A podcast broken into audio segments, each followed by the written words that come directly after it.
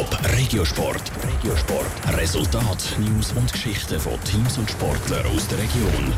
ZSC Lions haben ein Mammutprogramm hinter sich. Am Samstag im Derby haben Zürcher schon das fünfte Spiel innerhalb von acht Tagen gespielt.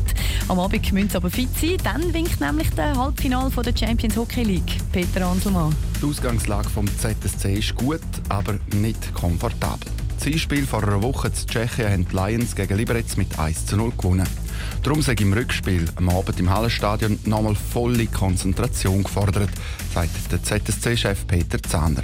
Weil das Halbfinale müsse ganz klar das Ziel sein. Wenn man die Chance hat, in einem Viertelfinal im Spiel 2 mit der Führung aus dem Spiel 1 versuchen, das Halbfinale zu erreichen, das muss natürlich unbedingt das Ziel sein. Weil wir sind Sportler und wenn der Runde weiterkommen und wenn man noch im Halbfinale wäre, wenn man den könnte erreichen, wäre eine ganz grosse Sache. Das Rückspiel dürfte aber kein Selbstläufer werden.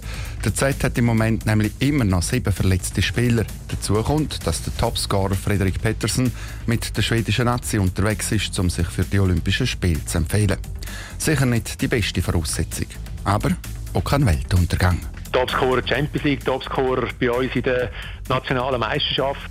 Ersetzen kann man wirklich nicht. Ich glaube, die Mannschaft muss einfach noch besser zusammenrücken.